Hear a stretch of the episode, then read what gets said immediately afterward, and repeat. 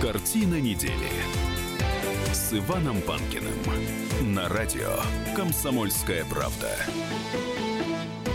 Все так, с Иваном Панкиным. Это я. Рядом со мной Николай Сванидзе, историк-журналист. Николай Карлович, здравствуйте. Здравствуйте, Иван. Спасибо, что пришли обсуждать. Кстати, вот, как я уже сказал, э, вот только что буквально, мы с вами, получается, черные вестники какие-то, как не соберемся по воскресеньям, только отставляют кого-нибудь. Вот и, собственно, э, Дмитрий Ливанов в отставке находится, хотя он уже получил новую должность. Во-первых, как вам сама отставка?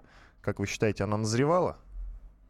Ну, я думаю, что к нам с вами это, слава богу, отношения не имеет, потому что с тем же успехом можно связывать то, что мы с вами просыпаемся по утрам с восходом солнца. В смысле, солнце восходит потому, что мы просыпаемся по утрам. Я думаю, не вполне тут такая логика. А отставка, понимаете, у нас же Черчилль в свое время сказал, что советская политика то же самое сейчас относится к российской. Это как драка бульдогов под ковром. И, и чей труп в результате э, вылетит наружу и окажется на ковре и будет нами увиден, одному Богу ведомо какие соображения в головах у людей, принимающих решения, а на уровне назначения и отставки министров у нас это одна голова. Это голова президента, прежде всего. Конечно, он э, пользуется какими-то рекомендациями, ему кого-то представляют, ему дают какую-то информацию, а, но я думаю, что по отставке Ливанова э, здесь причина в э, предвыборной кампании. Ливанов считается одним из самых непопулярных, если не самым непопулярным министром – Независимо, кстати, от эффективности реальной его деятельности. Я бы отделял реальную эффективность от популярности и непопулярности. Это разные вещи. Министр может быть очень эффективен и силен, и при этом не популярен. И наоборот, он может быть нулевый, и при этом иметь э, вполне достаточную популярность э, в коллективе, в широком. В данном случае э, вот, министр Ливанов именно не популярен, то есть с его именем связывают неудачи российского образования, очень многие люди, но это все равно, что связывать там неудачи, скажем, советского сельского хозяйства с фамилией того или иного министра сельского хозяйства. Абсолютно, рядом не лежало. Это, это структурные причины. Вот здесь то же самое, на мой взгляд. Тем не менее, я думаю, что главная причина отставки именно в этом. Президент решил перед выборами э, сбросить этот балласт в виде непопулярного министра. Как вам новая кандидатура? Я говорю про Ольгу Васильеву, которую назначили. Э, Ольга эм, Васильева, Ольга Юрьевна, желаю ей удач э, э, с одним условием. Если она свои взгляды идеологические, которые достаточно известны, не будет проводить, сидя в министерском кресле. А, вот взгляды ее мне не нравятся категорически. О чем конкретно вы говорите? Я говорю о, о ее очень уже известных в сети высказываниях, связанных, во-первых, с интенсификацией отношений между государством и церковью православной. То есть, иначе говоря, она, э, Ольга Юрьевна не раз выражала э, свое неудовлетворение, разочарование тем, что у нас фактически церковь отделена от государства, а школа отделена от церкви. Вот это мне категорически не нравится. Это первое. И второе, что мне не нравится в позиции э, дамы министра – Э, это ее отношение к роли Сталина в нашей истории. Э, я считаю, что религиовед, специалист по православной церкви, не может восхвалять Сталина. У Ольги Юрьевны другая позиция на отчет. Она историк, профессор, имеет право на любую позицию.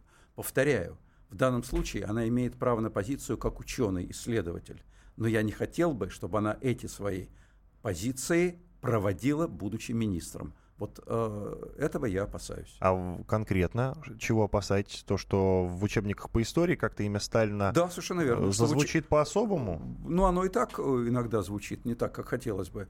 Но я боюсь, что эта линия будет, будет проводиться. Что Сталин э, наше все, Сталин отец наших побед, благодаря Сталину выиграли войну, Сталин, э, тут можно брать ведь период, начиная с 43 года, когда он э, поднял э, из гробов почти что остатки русских православных иерархов, иерархов дал им по персональной машине э, и по зарплате, и сказал, живите, ребята, и помогайте режиму, а можно взять, как это было на самом деле исторически, тот период, когда он убивал тысячами православных священников, и вот только потом в 43 году оставшихся, когда понял, что они ему нужны, он, так сказать, реанимировал и относительно приблизил. Вот, э, на мой взгляд, здесь нужно придерживаться исторической правды, но повторяю еще раз, Я далек от того, чтобы давать рекомендации любому ученому-исследователю. Пусть пишет так, как он дышит, как он чувствует. Но на посту министра не хотелось бы, чтобы эта линия проводилась. А, обращаясь к нашей аудитории, друзья, вы можете участвовать в нашем разговоре. Звоните 8 800 200 ровно 9702, либо пишите в WhatsApp плюс 7 967 200 ровно 9702. Николай Карлович, вы упомянули, э, что э, с именем Ливанова связаны неудачи нашего образования. А в чем заключаются эти самые неудачи? О каких неудачах вы говорите? Э, ну, вы знаете, я говорю о том, что сейчас значительная часть наших ну, практически мало какие из наших вузов более-менее котируются на международной арене. Очень-очень э, малая часть людей, получающих у нас высшее образование, талантливых людей остается работать у нас. Значительная часть наиболее талантливых людей уезжает. Значит, это свидетельствует и в том числе не только о трудностях с устройством, с трудоустройством, зарплатами людей, имеющих высшее образование, прежде всего гуманитарное, кстати, но не только, но это э, говорит и о специфике нашего образования, которое не дает возможности дальше продолжить карьеру. Значит, люди уезжают там, чтобы в том числе, туда, в том числе, чтобы и образование продолжить. У нас сейчас очень большие проблемы с нашим высшим образованием, кстати, со средним меньшее. Э, это министру, надо отдать справедливость, удалось наладить. Э, но это не от него зависит. Дело в том, что для того, чтобы повысить уровень нашего высшего образования, нужно повышать статус. Об этом, кстати, новая министр сказала. Другой вопрос, что как она будет это делать, это не от нее зависит. Нужно повышать статус профессуры, нужно повышать статус преподавателя. Для того, чтобы повышать их статус, им надо платить другие зарплаты. А это зависит не от министра. Это зависит от э, специфики бюджета Российской Федерации. Не министр образования его определяет. Мой коллега Рома Голованов а, одним из первых дозвонился до нового министра, состоялся разговор, и так получилось, э, что после этого разгорелся скандал. Суть вот в чем. А, министр сказал одно, Рома понял это немножечко иначе, и в результате в номер газет «Комсомольская правда» пошла статья, где она отвечает, что воспринимает свое назначение как божествование. На самом деле она сказала должествование, а она действительно сказала на должество, она действительно сказала дол, должествование. А, как вы на это смотрите, как прокомментируете? Ну никак я не смотрю. Журналист со слухом может 10 э, секунд. перепутать слова. Но э, тут дело не в этом. На мой взгляд, разница-то невелика. Продолжим через несколько минут. Иван Панкин, Николай Сванидзе в студии. Картина недели с Иваном Панкиным. Картина недели с Иваном Панкиным на радио «Комсомольская правда». Иван Панкин и историк, журналист Николай Сванидзе в студии. Продолжаем разговор. Закончили мы э, на том, что говорили про должествование и божествование. В чем разница? А, дело в том, что как раз накануне, когда Ольгу Васильеву назначили министром образования, мой коллега Рома Голованов одним из первых до нее дозвонился. В результате получилось так, что она ответила, что воспринимает свое назначение как должествование, а, он расслышал божествование. Так и пошло в номер. Ну, ошибка со слухом. И вот мы сейчас с Николаем Карловичем пытаемся понять, а, а в чем разница. А разницы я, честно говоря, большой не вижу. Я понимаю, в чем, э, почему ошибся журналист, потому что, ну... Просто Ольга не расслышал. Ольга Она Юрьевна... сказала должествование. Да, да, да, ну правильно. Но я просто понимаю, у него была настрой, волна была на то, что она религиовед, поэтому здесь, так сказать, вся божественная, эта вся лексика, она была у журналиста в голове, и он перепутал два слова. Бывает. Но иногда это может быть грубая ошибка, смысловая. В данном случае, на мой взгляд, ее не было, потому что речь шла, и э, Ольга Васильева говорила о своем назначении на пост министра.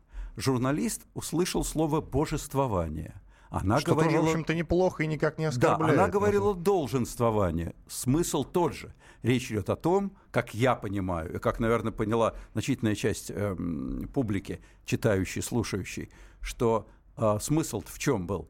что ее, а, Ольги Юрьевны Васильевой, назначение на пост министра было частью а, божественного проведения. Значит, то есть как бы вот, вот на самом верху, выше кремлевских башен, значит, было когда-то, видимо, решено, что быть Ольги Юрьевны Васильевой министром народного просвещения. И поэтому здесь что божествование, что должествование – на самом деле одно и то же по смыслу. Ну вот как э, глава издательского дома «Комсомольской правды» Владимир Сунгоркин заметил, не стоило ли, наверное, все-таки новому министру начинать, э, скажем так, свой путь на новом посту со скандала, э, тем более с журналистами. Вот. Ну, Действительно не стоило ведь, На мой взгляд, на мой взгляд, начинать, начинать свою деятельность с поучения в адрес журналистов – ну, не очень хорошо, но я думаю, что с опытом э, это придет. Ольга Юрьевна человек опытный как, как ученый, как научный исследователь, но как, как министр, э, я думаю, что опыта еще ей предстоит набирать. Угу. Ливанов вступил в должность спецпредставителя по связям с Украиной. Ну, вы знаете, что у него нет экономического образования. Да. А у него э, другое совсем. И зачем его туда направили? Зачем президент его отправил вот на эту скользкую тропинку? Потому что на самом деле назначение не из легких. Знаете, я бы, в общем, если бы мне предложили такую должность, трактовать назначение и решение президента, я бы сходу отказался. Значит, президент человек самостоятельный, э, непредсказуемый часто. И почему так сделал, я не знаю. Вот это не то, что не из легких, это гроб с музыкой. Потому что э, в отношениях с Украиной, где у нас посла-то нет сейчас, как известно, Да-да-да. Угу. где у нас эти отношения такие, что какое там развитие торгово-экономических отношений? Войны бы не началось. И вот поэтому э, назначать на эту должность человека, хорошего управленца – талантливого менеджера, но не имеющего экономического образования, не имеющего знаний в специальной этой области. На мой взгляд, это вот это как раз назначение на пост министра сельского хозяйства, как было при советской власти. Это, это вот э, такой смертельный номер. Ну, поработает, поработает, там, глядишь, и забудут. Должность правильно называется специальный представитель президента по развитию торгово-экономических отношений с Украиной. Вот. А, Андрей до нас дозвонился. Я напомню, друзья, что вы можете участвовать в нашем разговоре 8 800 200 ровно 9702, либо пишите в WhatsApp плюс 7 967 200 ровно 9702. Андрей, здравствуйте. Добрый день. Слушаем вас. Вы это... Да-да-да, пожалуйста, говорите. Ян, Карловичу можно вопрос? Да, Николаю Карловичу можно, конечно. Да, Николай Карлович, Николай звонит, извините. Это самое, при ком началась война с религией при советской власти? При Ленине или при Сталине? Только четко, без язычия, прошу ответ. Дать. Да, знаете, вы, Ленина, на самом деле. вы, собственно, меня не допрашиваете, вы на меня лампу со светом не направляли пока. Вот. Но если вас интересует ответ на этот вопрос, конечно, при Ленине, разумеется. При Ленине началась, при Сталине была очень успешно продолжена. А, еще есть один звонок. Александр, здравствуйте. Александр. Алло, здравствуйте. Да, говорите, а, пожалуйста. Ну, хотел бы, кстати говоря, поправить. Э, э, было НКВД, значит, у нас. Э, было, да. И оно, оно занималось, мягко выражаясь, это было государство в государстве. То есть Сталину в крайнем случае только на подпись что-то давали. Вот, и уже сообщали. А, это понятно. А о чем вы говорите конкретно? Поправить? А, что я поправить? Я хотел бы, вот, скажем так, э, ну, э, вот эту позицию, как говорится, которую Николай Карлович высказал, э, она вот как раз очень такая жутко прозападная, когда все переломали всю нашу историю. Понимаете, то есть и сейчас э, люди научились такой билиберде, они не понимают больше половины вообще вот советского периода особенности. Вот, то есть это жуткая вещь. Э, Сталин, кстати говоря, он вообще-то вел и переговоры, и одно, и другое, и очень-очень много, как говорится, в том числе, скажем так, э, усилиями там заключенных. Ну хорошо, и понятно, понятно, понятно. Увлекаемся, чтобы... все, спасибо большое, благодарим вас. Э, уйдем в другую сторону. Ну я, я, я все понял. То есть, то есть все, все, что связано с тем, что Сталин, что Сталин уничтожал людей, это прозападная позиция. Хорошо, дальше. Ну, в общем-то, в каком-то смысле... В каком-то смысле я не понимаю понимаю, почему. В каком смысле правда про нашу историю, она теперь воспринимается как прозападная, а вранье, оно воспринимается как про наше, вот это вот я понять не могу, хоть вы меня зарежете. Э, хорошо. Давайте уже перейдем к другой теме, оставим Сталина в покое и министров образования, бывших и нынешних. Э, поговорим вот о чем. Вы знаете эту громкую историю, связанную с женским обрезанием, которая прогремела на этой неделе. Э, другой вопрос любопытный. Хотят уголовную ответственность ввести. А, будет ли она введена? Возможно ли это? Как это сделать? В нашей стране многоконфессиональный, многонациональный. А, вы знаете, что знаю, конечно, эту историю. История громкая. А, я не сторонник ведения уголовной статьи по одной простой причине. У нас уже все статьи есть в Уголовном кодексе. Вводить новые, чтобы они точно так же не выполнялись, предположим, я не вижу смысла. У нас за члена вредительства, за покушение на здоровье и жизнь человека вполне достаточно уголовных статей. Церковь здесь и те или иные конфессии, а также секты абсолютно не имеют отношения к законодательству Российской Федерации, которое должно в нашей светской по Конституции стране выполняться на всей территории и во всех э, субъектах Федерации России. Поэтому если э, полагается уголовное наказание, значит, оно и должно следовать, независимо от того, где, в какой секте, в какой там традиции, в какой деревне, в каком ауле. А если где-то людей кушают, принято, вот в нашей местности принято кушать людей. Вы знаете, вот так вот мы как-то привыкли, у нас традиция такая. Это тоже разрешать. Или вводить специальный теперь против людоедства уголовный закон. И так есть. Поэтому я не считаю, что нужно вводить новые, надо выполнять действующие. Но муфти Исмаил Бердиев э, сказал, я не призывал делать обрезание всем россиянкам, но поддерживаю этот обычай. Это уже последовало после того, как он э, заявил о том, что поддерживает этот обычай, а потом чуть-чуть поправился. А, а... Насколько мне известно, в исламе, в Коране нет ничего про женское обрезание. Это совершенно страшная живодерская штука – Абсолютно. Она не имеет отношения к мужскому обрезанию, которое, ну, распространено, да. которое распространено как в исламе, так и в иудаизме э, во многих странах. Оно, оно имеет гигиенический характер, медицинский, во многом э, в странах с жарким климатом оправдано. Э, женское обрезание к этому не имеет никакого отношения. Оно приводит к страшным, тяжелейшим повреждениям женского здоровья. Повторяю еще раз, это живодерство. Поэтому здесь, на мой взгляд, отношение государства к такого рода предложениям, хотя Муфтий сказал, что он вроде бы пошутил, странная шутка. Хорошая шутка, да, в кавычках, конечно же.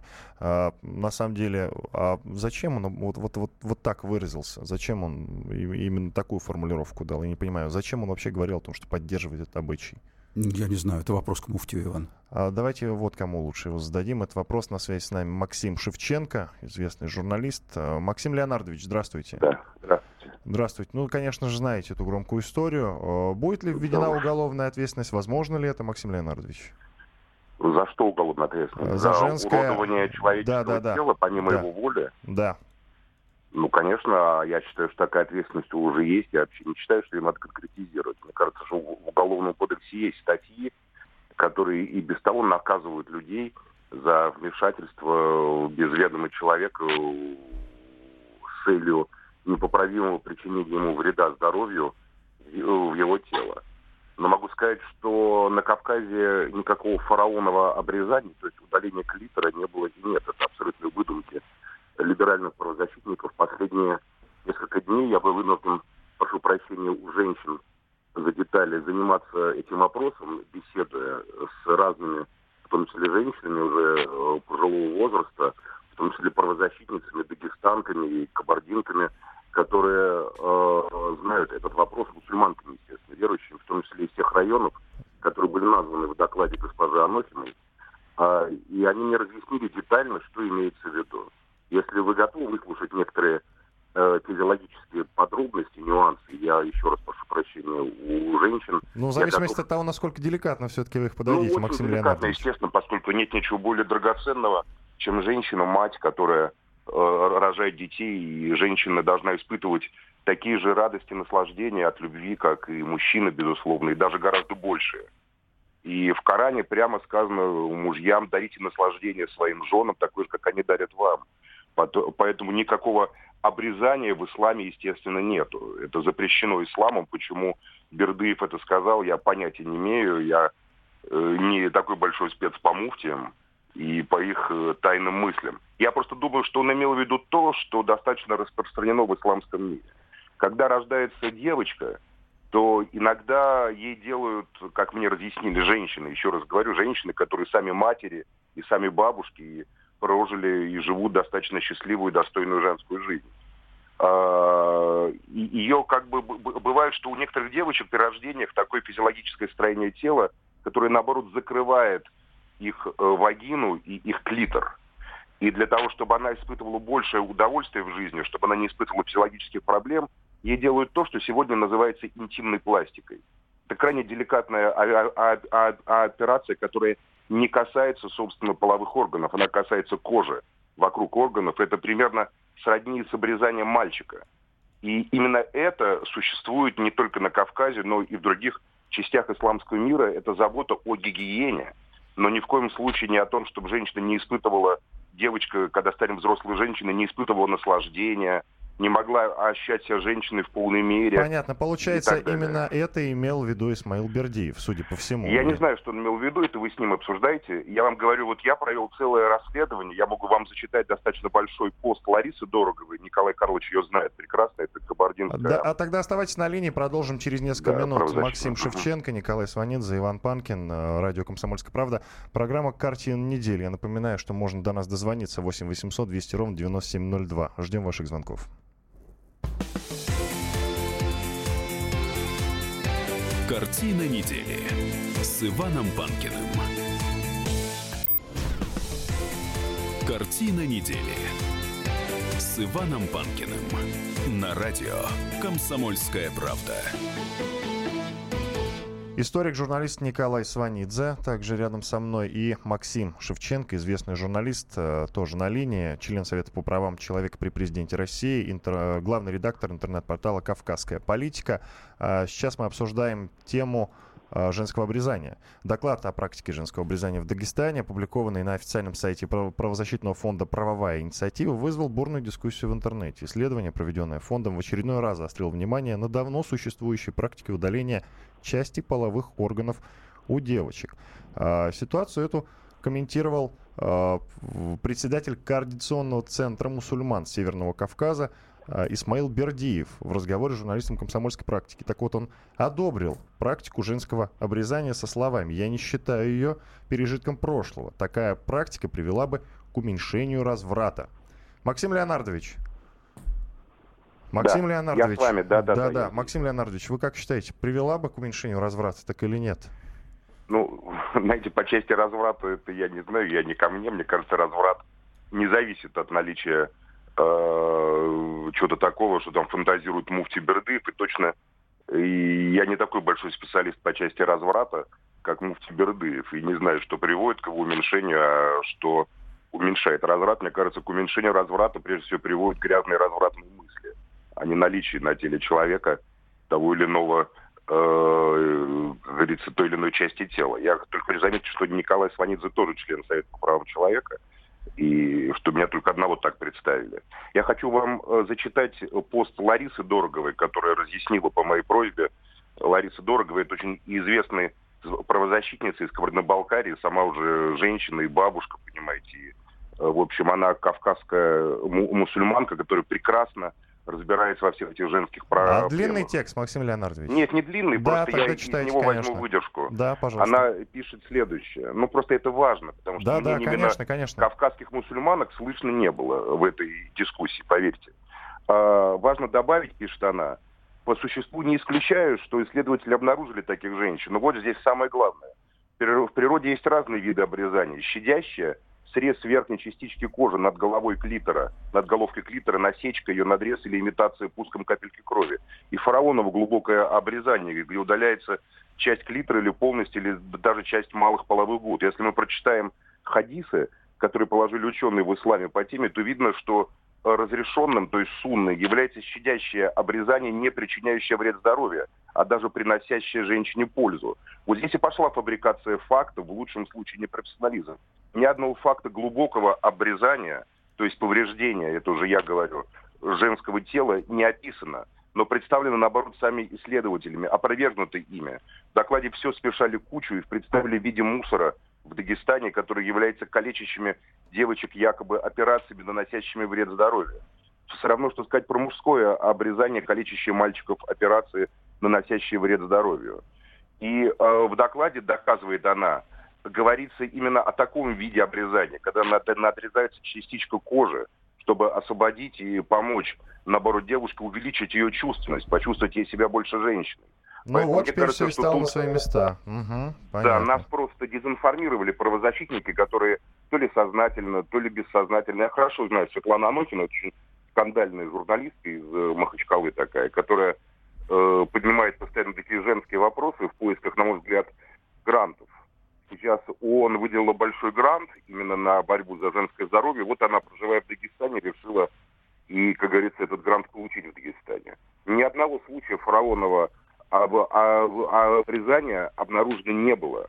Если такие случаи будут, безусловно, это преступление серьезное, которое должно быть наказано во всей строгости закона. Все, спасибо вам большое. Не зря вам позвонили. Максим Шевченко, член Совета по правам человека при президенте России, журналист, главный редактор интернет-портала э, «Кавказская политика». Ну, видите, Николай Карлович, все-таки правильно, что позвонили. Наконец, правильно э, позвонили, несомненно, моему уважаемому да. коллеге. И у нас с ним здесь практически нет разногласий э, в позиции, как вы, наверное, заметили. Да, да, да. Вот, э, но судя по, по тому, мере, что, все, судя все по тому, что говорит муфти, муфти Бердеев, который что-то говорил про то, что не так развратничать будет, он, наверное, я боюсь, имел в виду все-таки глубокое А он э, потом, потом поправлялся, говорил, что меня не так поняли. Ну, да, не, не будем вдаваться поняли. в детали. Муфтий, наверное, действительно не имел в виду ну, ничего плохого, хотя... Вероятно. Э, а, а может быть и имел, а может быть мы и имел, мы не знаем. Э, но вот в первом его интервью, которое взял журналист «Комсомольской правды», далее вот он продолжает. Обрезание не калечит женский организм, не противоречит нормам ислама, Придерживаться этого обычая следовало бы не только мусульманам, но и христианам, а также представителям других конфессий. Ну, и вот врачи, тут, врачи, вот другого, врачи другого мнения на этот счет. Давайте спросим у женщин, хотят они этого или нет,